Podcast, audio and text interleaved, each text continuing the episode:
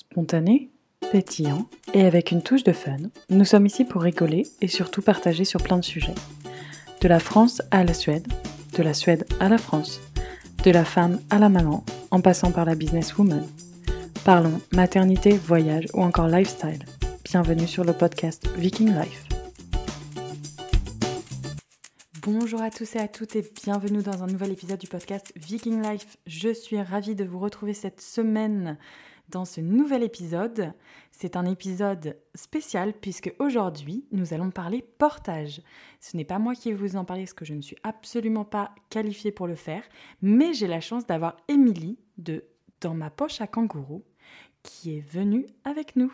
Allez, je vous laisse découvrir l'interview tout de suite.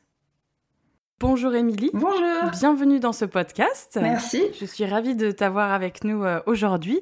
Donc Émilie, est-ce que tu peux te présenter et nous dire qui tu es? Alors donc je m'appelle Émilie, je suis monitrice de portage et instructrice en massage bébé.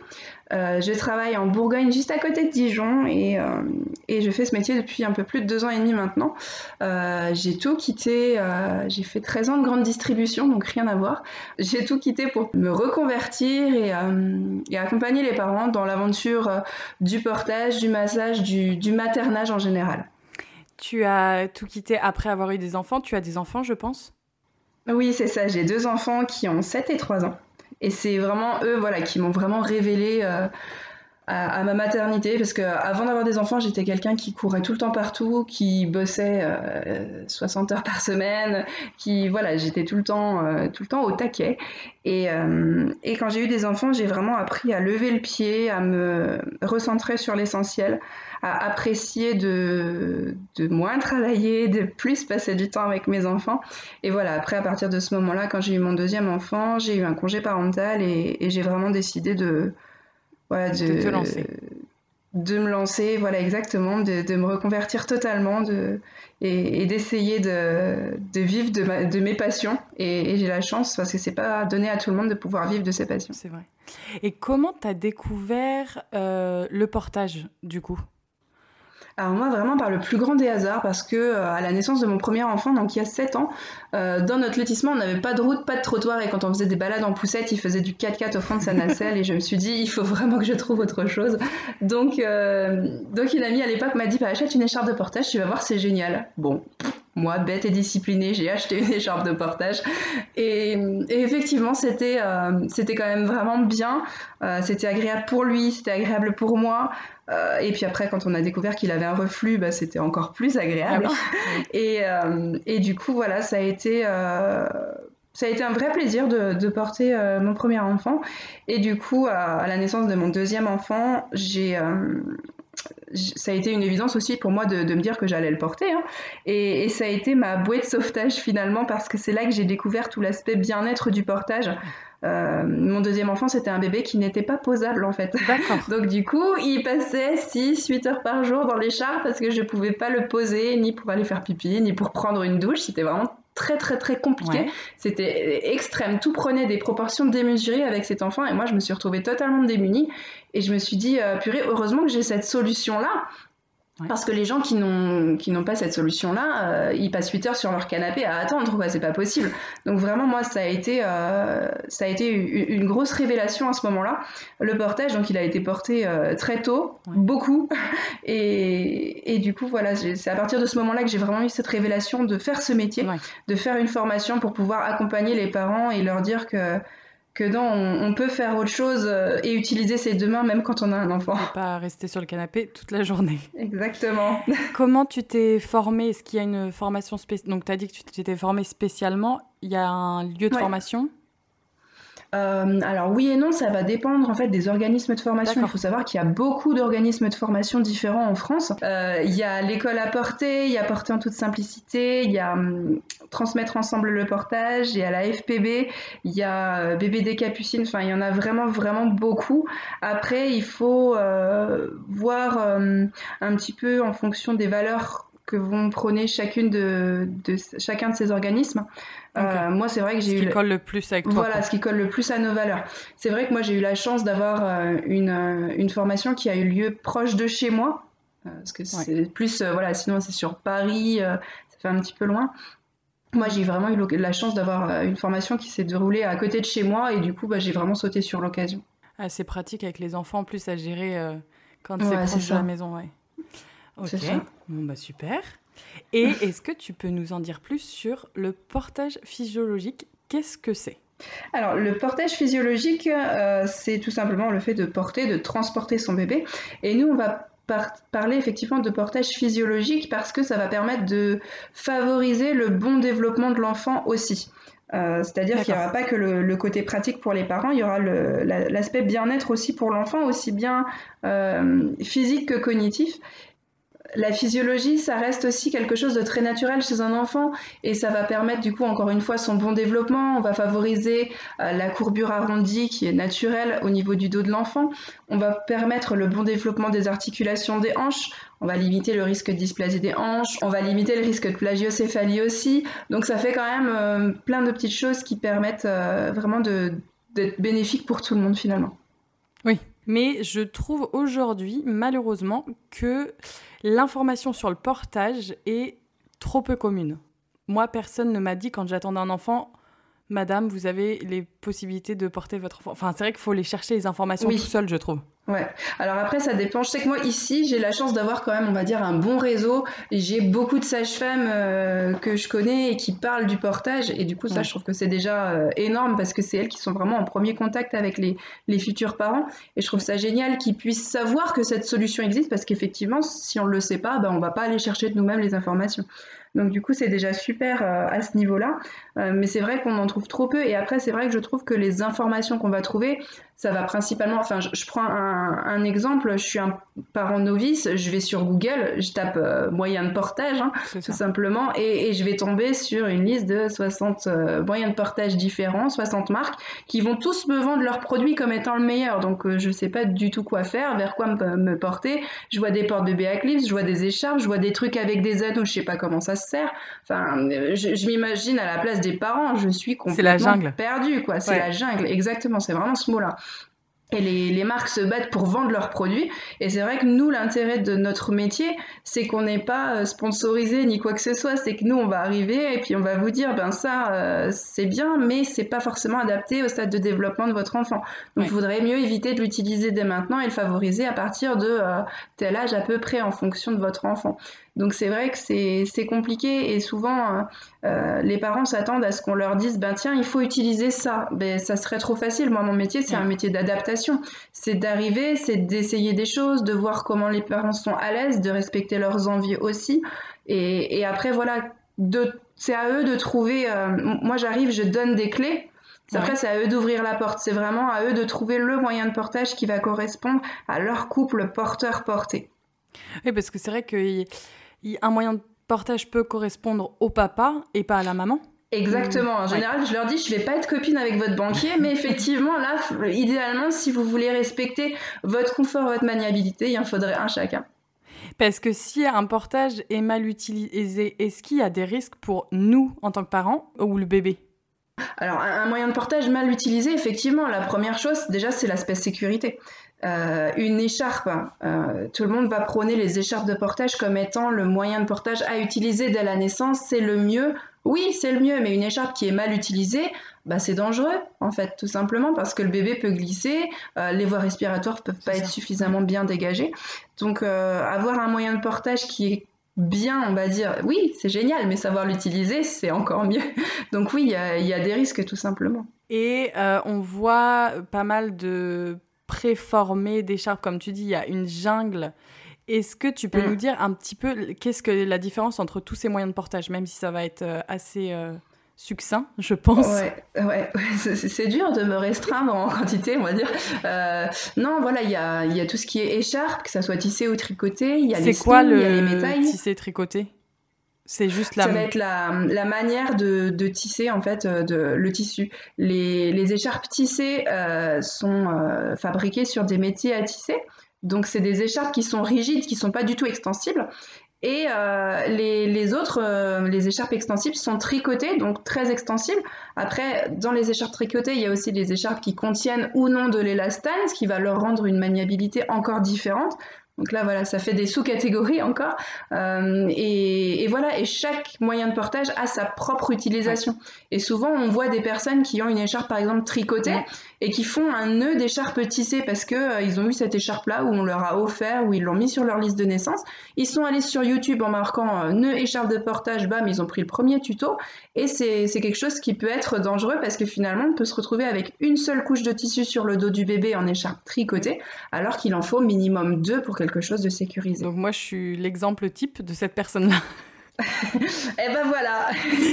Ah, j'ai après en, en, lisant beaucoup de choses, mais c'est vrai que en Suède ils sont pas du tout euh, pro portage. Enfin, en tout cas, il y a zéro information. Du coup, j'ai fait exactement comme tu as dit. J'ai acheté cette écharpe bah, extensible euh, en avec de l'élastane et tout ça. J'ai fait un, un beau nœud euh, qui n'allait pas du tout. Croisé. Voilà, exactement. en plus, c'est ça. Et du coup, euh, j'ai vu qu'il y avait un problème. Je voyais que mon bébé était. Je pouvais pas le lâcher, je voyais qu'il y avait un problème, ah mais bah, je ne savais pas trop d'où ça venait. Et c'est ce que je dis souvent aux parents, si instinctivement vous n'arrivez pas à lâcher les mains de votre bébé, c'est qu'il y a quelque chose qui va pas. Soit un manque de serrage, soit quelque chose qui n'est pas adapté. Donc, euh, ouais, euh, bah, c'est exactement ça, tu vois. Donc, c'est bien qu'on fasse ce podcast pour en parler. Il y a des erreurs qu'il faut éviter. ça. Donc, on a les écharpes tissées, on a les écharpes tricotées, on a la sling. C'est ça, les écharpes qui sont euh, dites sans nœud avec un système d'anneaux. Ouais. Et ça, c'est bien, mais ça. C'est parfait à tout âge. ok. Euh, après, c'est souvent catalogué, on va dire, en portage d'appoint, dans le sens où, étant donné que c'est un portage asymétrique sur une seule épaule, en fonction du poids du bébé, bah, évidemment, quand il va grandir, il va prendre du poids. Et euh, en fonction de moi, ma sensibilité, et éventuellement, si j'ai des maux de dos, euh, je peux devenir inconfortable sur plus ou moins long terme.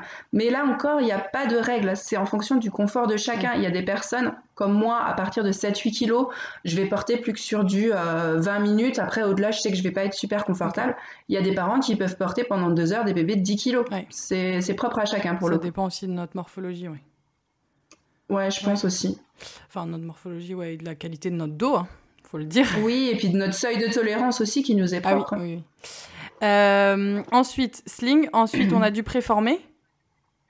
Voilà, tout ce qui est porte-bébé préformé, préformé, donc système à clips, le porte-bébé est, est préconçu, on a une ceinture, un tablier et des bretelles à enfiler.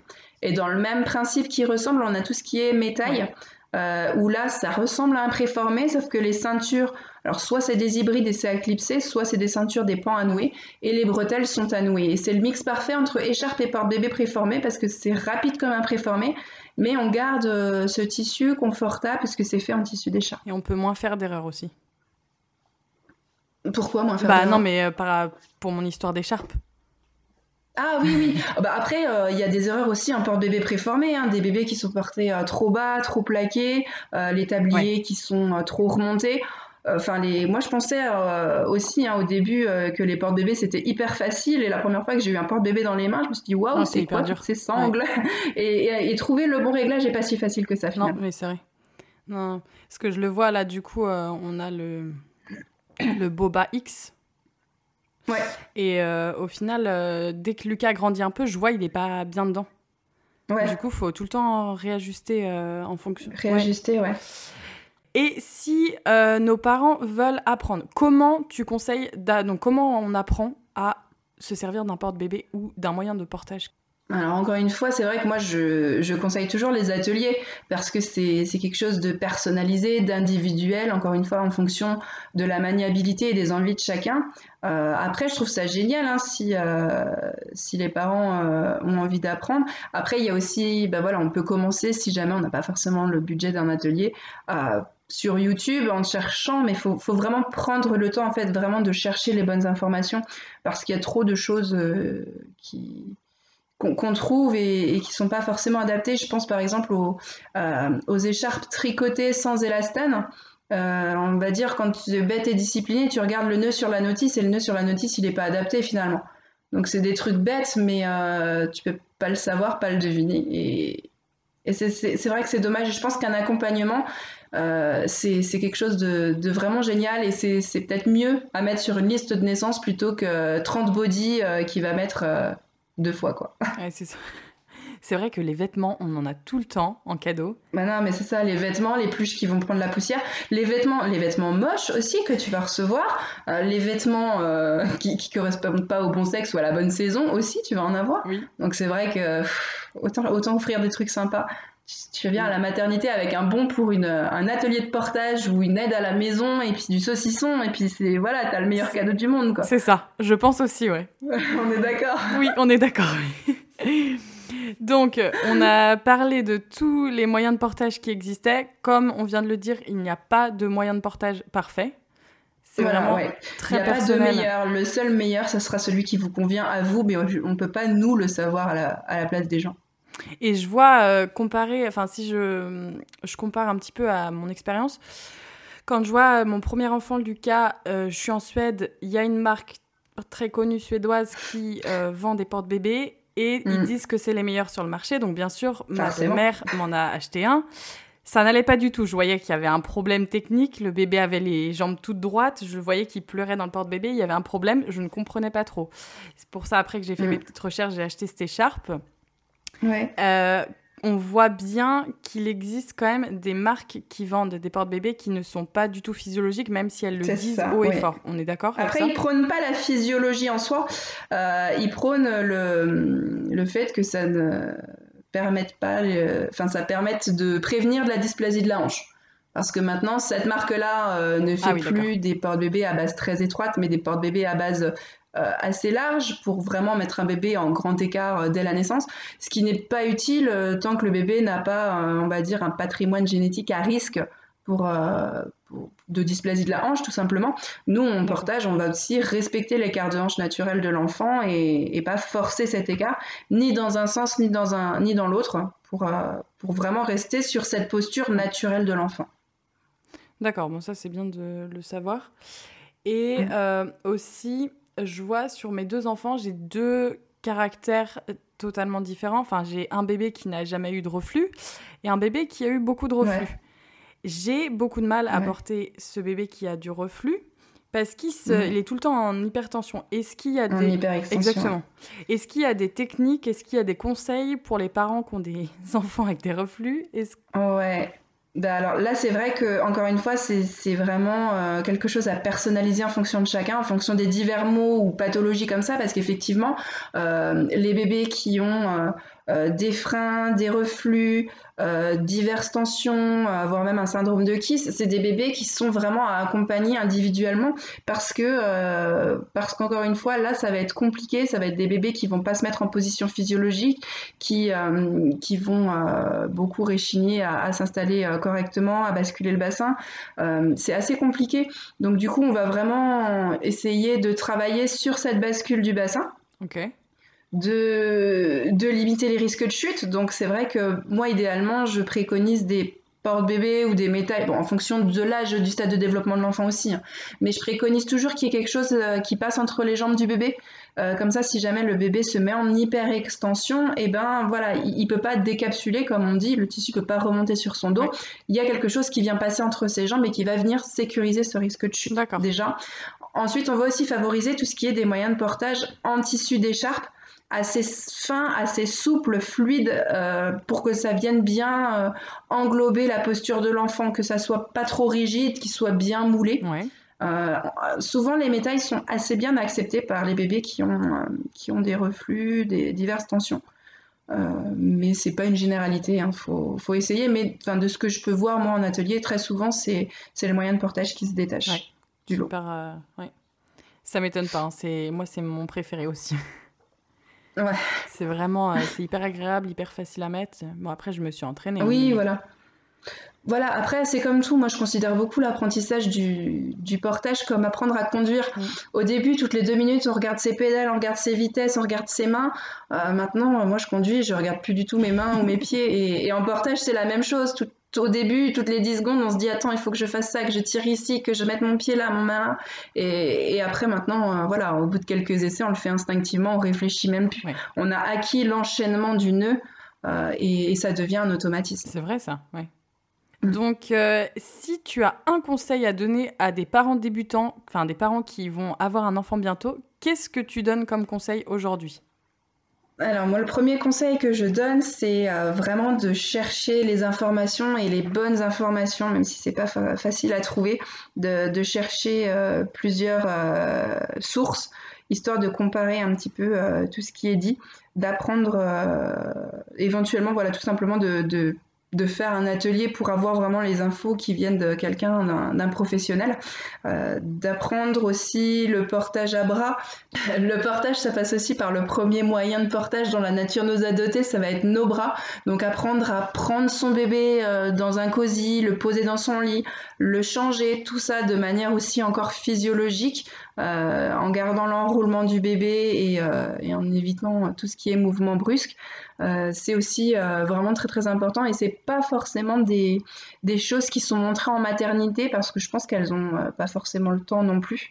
Et, et finalement, c'est vraiment hyper important et ce dès la naissance. c'est vrai. Bon, ben, on te remercie pour ce conseil. J'espère que ça servira à nos parents. Ouais. Et ouais, euh, j'espère que ça leur donnera envie aussi, voilà, de d'approfondir un petit peu les choses. Et il est jamais trop tard pour commencer à porter son enfant non plus. Il n'y a pas non plus de limite d'âge. Il faut que ça reste un, un temps de plaisir, tout simplement, pour l'enfant, pour le porteur.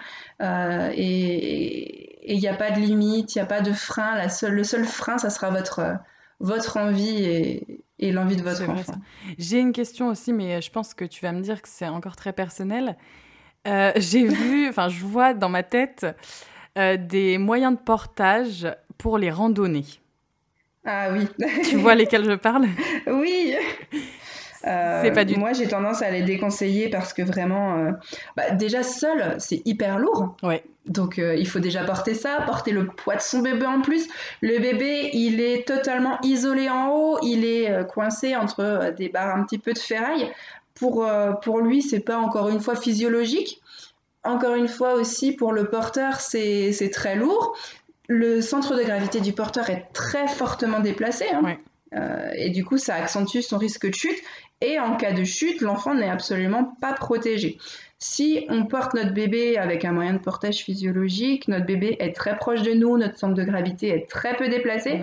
Et si jamais je chute ou quoi que ce soit, bah, j'ai mes mains pour me, euh, pour me rattraper. Ouais.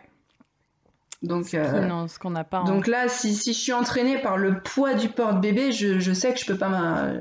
Non, c'est vrai. je vais tomber. Quoi. Je, je, vais, voilà, non, c'est ça. Et puis mon bébé, il, est tout seul derrière en haut. S'il tombe, euh, je sais pas où il est, je vois rien.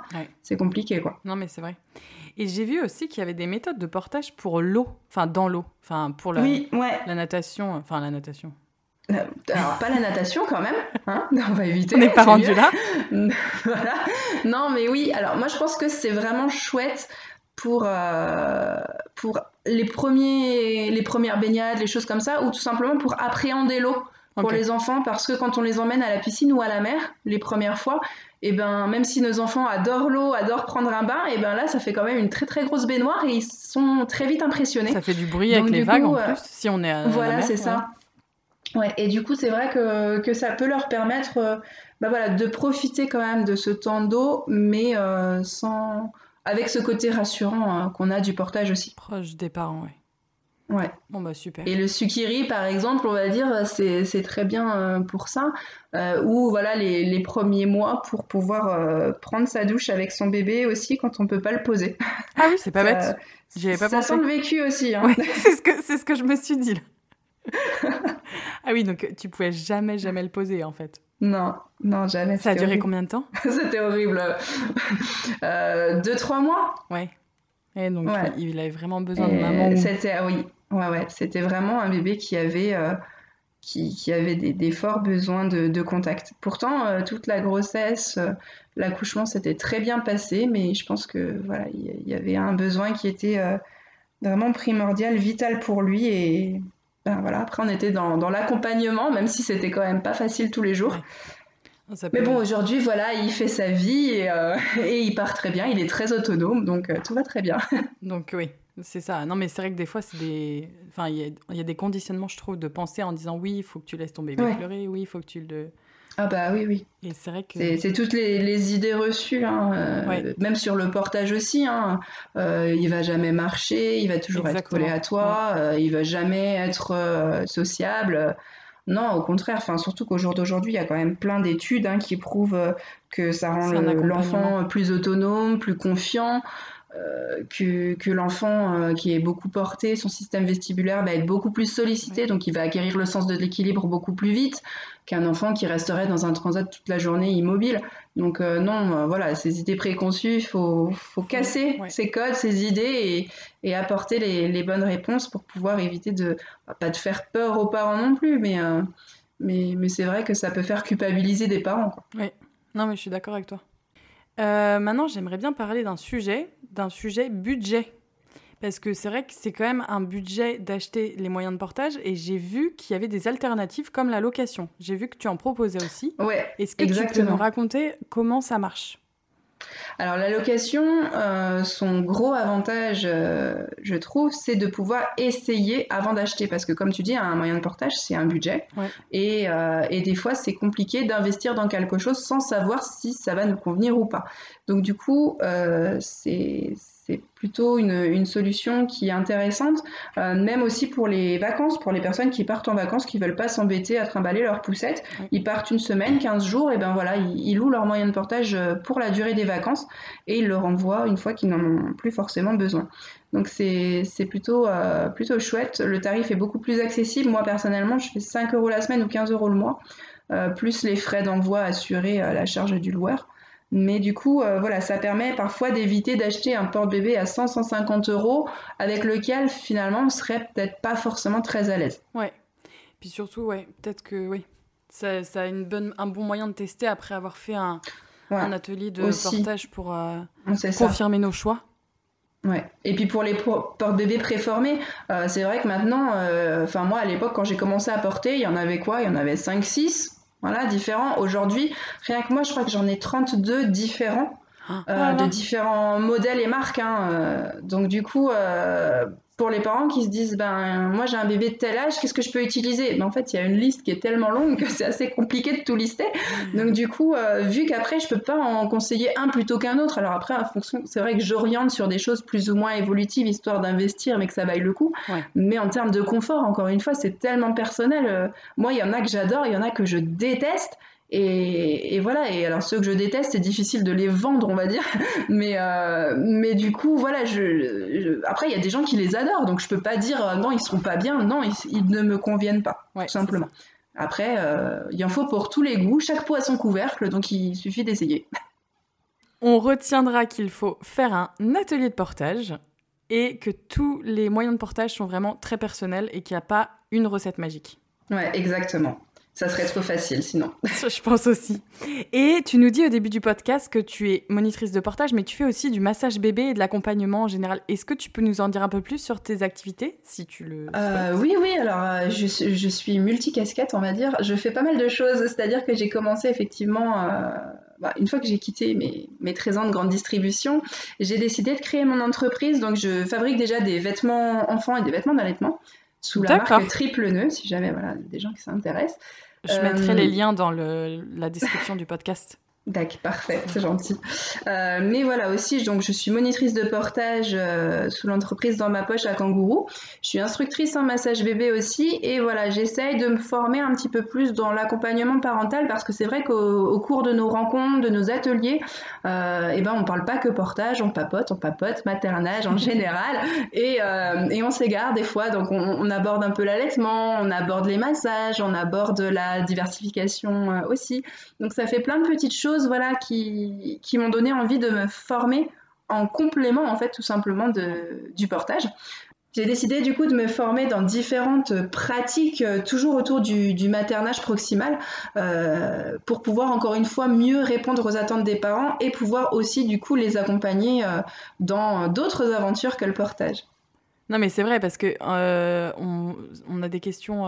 je pense quand on, on s'intéresse un petit peu aux moyens de portage et aux choses. Enfin. Ouais. Bah souvent les, les, gens ils ont le package complet. Ils ouais, ont je pense maternage proximal, couche lavable, DME, euh, motricité libre. Voilà, en général, euh, on, aborde un petit peu toutes ces notions-là. Exactement. Ou alors euh, quand les parents voilà viennent porter plus pour le côté pratique parce qu'ils veulent pas de poussette ou parce qu'ils habitent au cinquième étage sans ascenseur. C'est vrai que voilà, moi j'aborde ces notions-là dans l'atelier. Et puis quand je vois que ça les intéresse, qu'ils tiquent un peu, ben, on prend 5-10 minutes pour pour en parler grossièrement. Et voilà, après, je leur dis, si jamais vous avez envie de creuser le sujet, bah, vous avez, euh, euh, par exemple, tel livre, tel livre qui peut vous renseigner. Euh, voilà, c'est histoire qu'ils puissent trouver les bonnes infos aussi. Ouais. Non, mais c'est vrai que c'est génial d'avoir toutes ces clés. Et puis, c'est super de pouvoir mm. trouver des professionnels comme toi qui soient formés et qui soient ouverts. Non, mais c'est Mm. C'est, je trouve ça génial, moi.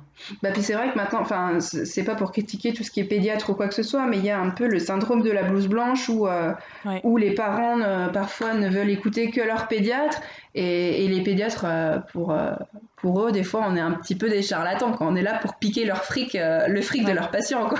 Donc non, enfin moi c'est pas du tout mon but. Hein. Mon but c'est, c'est de pouvoir vraiment partir de chez les gens et de voir les parents heureux et un bébé porté serein quoi. C'est ça c'est ma meilleure récompense. C'est pas le chèque qui me donne à la fin de l'atelier quoi. Mais euh, je trouve aussi pour revenir au pédiatre c'est que malheureusement aussi quand je vois pour, par rapport à mon expérience professionnelle euh, professionnelle. Pardon personnelle. Quand je vois mon fils où je vais voir trois différents pédiatres et qu'il n'y en a pas un qui puisse me dire pourquoi il hurle comme ça et que tout le monde me dit c'est normal, un bébé pleure. Ah, je pense ça, je supporte pas. Mais je pense qu'il y a quand même un problème dans certains pédiatres qui sont un petit peu euh, mm. peut-être en retard sur ce qui se passe aujourd'hui ou qui ne veulent pas regarder plus loin que euh, leur diagnostic. Ils veulent pas chercher, ouais. Exactement. Et puis ils infantilisent vachement en disant bah, c'est bon, madame, vous venez d'accoucher, vous avez un peu la chute d'hormones, vous êtes fatiguée, votre bébé il pleure, c'est normal. Ouais, enfin non, quand il pleure 12 heures par jour, euh, non-stop, euh, c'est pas normal, quoi. Enfin, je sais que des fois, on, surtout quand c'est le premier, des fois on s'inquiète, pas pour rien, mais on, des fois on est inquiet alors que c'est des fois pas grand chose. Mais, mais la plupart du temps, euh, on, sent qu'il y a quelque chose qui va pas. Et j'en ai beaucoup, hein, des parents comme ça, malheureusement, en atelier qui qui sont pas suffisamment écoutés. Bah c'est ça. Alors que eux sont vraiment super à l'écoute de leur bébé et de leur instinct. Et ça c'est c'est ça, c'est faut vraiment être vraiment à l'écoute de, de, son instinct aussi et, et on sent quand il y a quelque chose qui va pas. Ouais, exactement. Et c'est vrai que ça c'est vraiment un souci je pense euh, aujourd'hui. C'est aussi mmh, pour ça que je veux faire ce podcast et dire aux parents suivez votre instinct. C'est un peu non mais c'est hyper important hein, parce que parce que après, euh, tout le monde, enfin, tout le monde va vous dire il faut faire ci, il faut faire ça, il faut faire ci, il faut faire ça. Oui, mais puis on va avoir les conseils de la tante qui a pas eu d'enfant. On va avoir les conseils. voilà, ou, des grands-parents qui éduquaient à la dure à l'époque. Euh, enfin, ouais, quand ils te disent laisse-le pleurer, ça va lui faire les poumons. Ben non, en fait, non, ça marche pas comme ça. Au contraire, maintenant, il y a des études qui le prouvent que c'est nocif. Voilà, c'est c'est nuisible au cerveau de l'enfant. Donc non, je ne vais pas laisser mon bébé pleurer pendant 20 minutes euh, euh, pour le dresser euh, au sommeil ou, parce qu'il faut le poser parce qu'il va s'habituer à mes bras. Non, ça marche pas comme ça en fait. Et, c'est très difficile des fois aussi face à sa propre famille, son cadre familial, ses amis, tout ça. C'est assez difficile aussi des fois de prendre position parce qu'on se sent très vite seul. Donc on se sent un petit peu à part. Mm. Ouais, et euh, pour l'allaitement long aussi, par exemple, quand tu allaites un peu plus de 6 mois, les gens te disent Mais tu allaites encore? Ben oui, en fait. et moi, je me sens gênée des fois d'en parler. ans à peu près. Mais, euh, non, mais bah, au bout d'un hein. moment, ils arrêtent d'en parler. Moi, je sais qu'après 18 mois, on a arrêté de me saouler, à me dire euh, Mais tu. Mais tu le nourris encore, mais il mange rien d'autre? Non, non, il mange rien d'autre. il a 18 mois, il mange rien d'autre. ben si, évidemment que si. mais mais euh, il y a un truc aussi, donc par rapport à l'allaitement long. La dernière fois, je me suis, euh, j'ai dû allaiter dans la salle du médecin, là, enfin dans la salle d'attente. Et les gens me regardaient et je sentais qu'ils étaient là. Mais qu'est-ce qu'elle est en train de faire? Et je me suis sentie gênée. Ça m'a un peu agacée d'être gênée, mm. mais euh, c'est pas du tout normalisé. Non, non. Mm. C'est vrai que c'est pas. C'est pas... Hein. moi, je sais que moi, la première, quand j'ai voulu allaiter, euh, je sais pas pourquoi dans ma tête, je ne me voyais pas allaiter un enfant euh, qui marche et qui parle. Je sais pas, ça me, ça me, semblait étrange. Et, et je pense que voilà, c'est la société qui nous fait penser ça. Parce que après, quand je l'ai vécu, je me suis dit, je vais allaiter six mois. Après, je me suis dit, oh, bah, je suis à la maison, j'allaite un an. Puis après, j'ai dit, bon, bah écoute, on verra où ça nous mène. Hein. Et, et du coup, après, oui, quand, euh, même quand il a commencé à marcher, à parler, ça me semblait pas si étrange en le vivant. Mais j'avais, moi, cet a priori parce que, effectivement, bah, comme tout le monde, j'étais un petit peu conditionnée mm. euh, à me dire euh, c'est étrange. Alors que, qu'au jour d'aujourd'hui, je me rends compte que ça ne l'est pas du tout, que c'est naturel, que c'est normal. Ouais. Mais, mais ça va être difficile, je pense, hein, pour, pour la société de, de casser ses a priori. C'est possible, ouais. Je pense que ça, ça va être long comme combat. Mais déjà, il y a quand même un. Je trouve qu'il y a un un pas quand même vers l'allaitement enfin, maternel. Donc bon, on va faire étape par étape. C'est ça, on se contente de peu. C'est ça.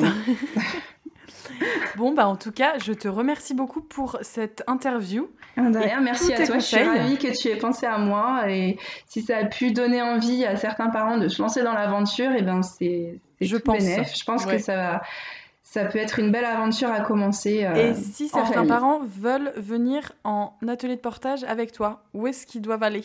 Alors moi, je suis en Bourgogne, je suis juste à côté de Dijon. Et après, si jamais euh, voilà, c'est trop loin, ce, que, ce qui, je me doute, sera le cas pour la plupart euh, des, des, personnes qui vont, qui vont écouter ce podcast, euh, voilà, je suis toujours disponible en message privé pour tout ce qui est des, donner des informations, des conseils, vérifier des installations en photo.